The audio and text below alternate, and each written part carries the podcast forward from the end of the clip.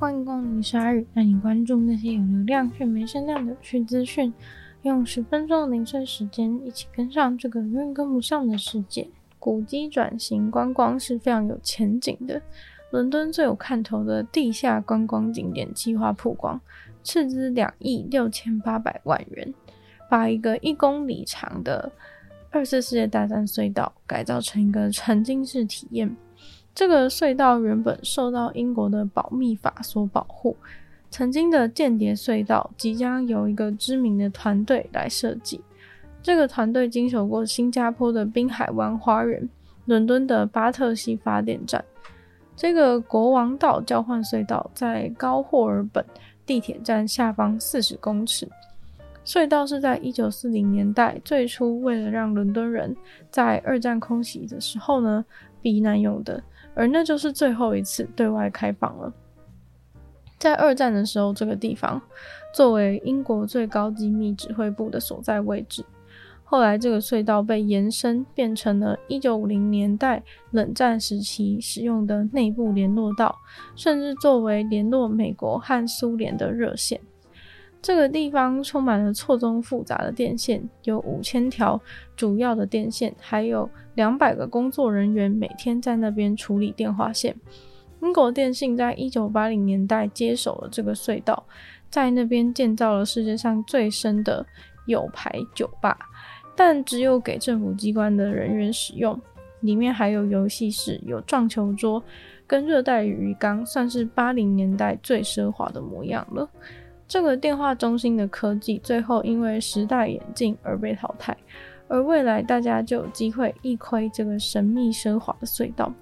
隧道的历史、它的规模还有地理位置，在开放以后肯定会成为伦敦新一代的最热门景点之一。这个古迹观光计划预计要花一亿四千万欧元在重建修复工作上，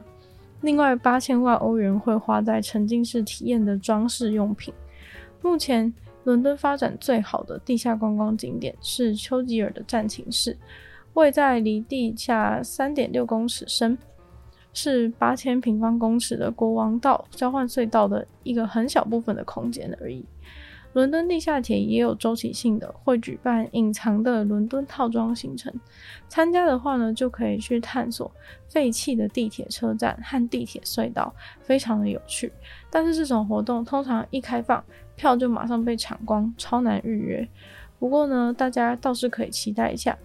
预计二零二七年呢，整个国王道交换隧道将会隆重登场。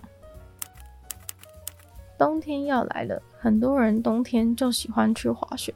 但是世界上的滑雪场却越来越少了。现在又有一个法国的滑雪场，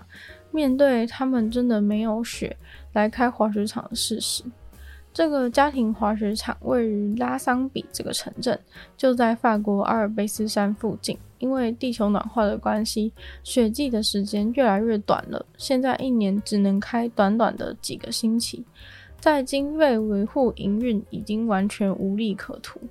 过去当地的雪从十二月一号到三月三十一号左右都是足够可以营业的，但是去年竟然只有四个星期有足够的雪可以滑，而且也是不太够，都还能够看到石头从雪中冒出头来，其实有点危险。他们滑雪场去年只在一月到二月开了短短几个星期，就因为没雪而必须关门。滑雪场去年度开门直接损失了五十万欧元，因为光是维护滑索，一年就要花八万欧元。拉桑比并不是一个很大的滑雪场，总共只有三条溜索跟几条滑雪道而已，最高点大约在一千八百五十公尺。但是因为呢，这个滑雪场它从初级的绿色滑雪道到专家级的黑色滑雪道都有，加上相对比较便宜的滑雪费用，对家庭来说也算是一个很不错的高 CP 值选择。尤其相对于其他阿尔卑斯山比较大。地点也比较高的滑雪场，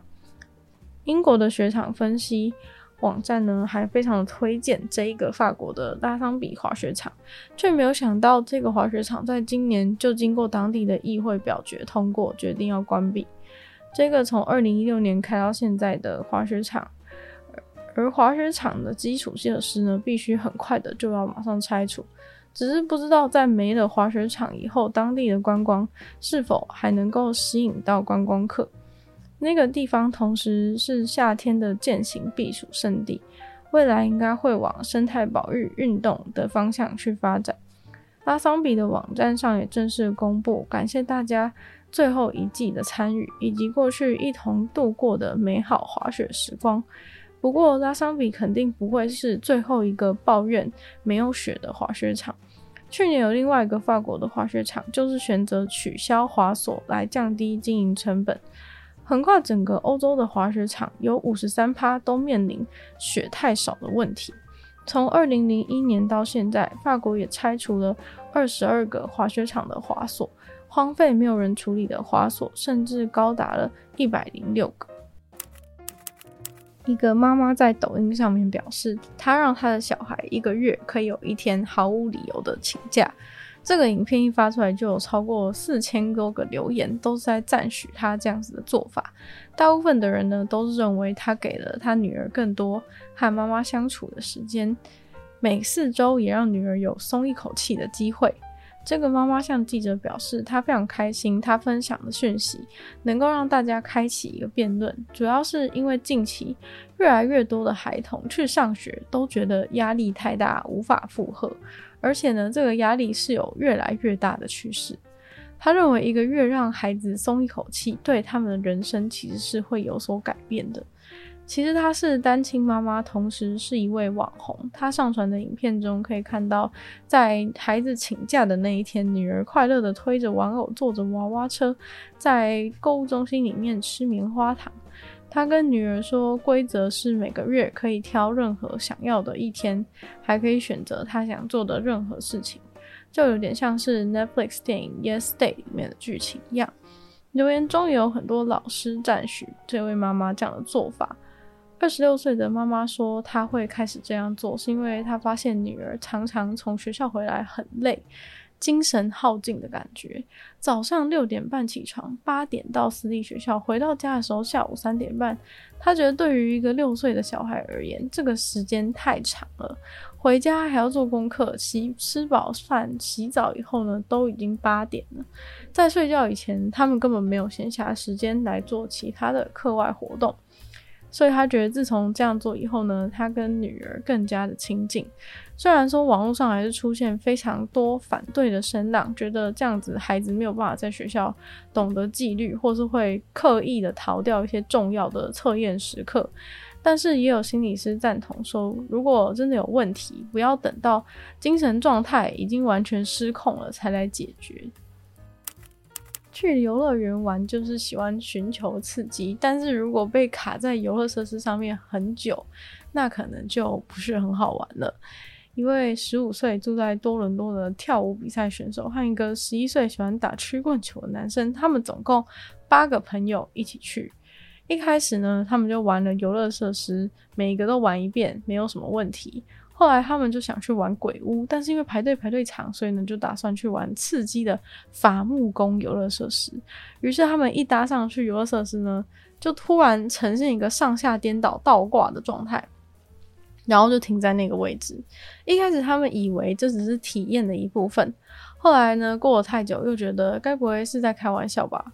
让他们卡在那里，害怕三十秒钟。但是呢，又过了一分钟，他们才理解到事情非常的不对劲，好像是真的卡在上下颠倒的半空中，动弹不得。下面的工作人员呢，每十分钟就会问他们一次，说：“你们在上面还好吗？”但是其实呢，附近其他人早就已经受不了，开始在游乐设施上面尖叫大喊，让我们下去。过一段时间后呢，他们就脑充血非常严重。每个人的头都变成整颗红色的，腿和肩膀也被固定的安全带弄得非常痛。时间太长的关系，身上那些位置都因为重力压迫的关系，所以出现了严重的淤青。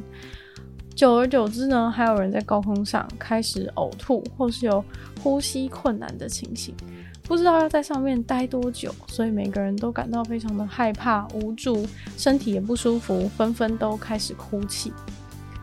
最后呢，下来以后，游乐园给他们快速通关券跟免费的餐点作为补偿，但是他们都觉得以这个体验来说呢，这真的是一个无法接受的结果。今天的鲨鱼就到这边结束了，再次感谢今天赞助的会员武城大男子 James 毛毛黑牡丹还有 ZZ，就像其他人就是鲨鱼创作朋友可以在下方找到 Patreon 的链接，里面有不同会员等级，还可以给大家参考。那如果喜欢这期节目的话呢，可以多分享出去，更多朋友知道，或在 Apple Podcast 帮我留心写下评论，对节目质量很有帮助。那如果喜欢我的话呢，也可以收听我的另外两个 Podcast，一个是拥有的纯粹不理性批判，会在每周三跟大家分享一些主题性的内容；另外一个是听说动物会。在每周五跟大家分享动物的知识，就希望鲨鱼可以聚在每周四跟大家相见。那下次见喽，拜拜。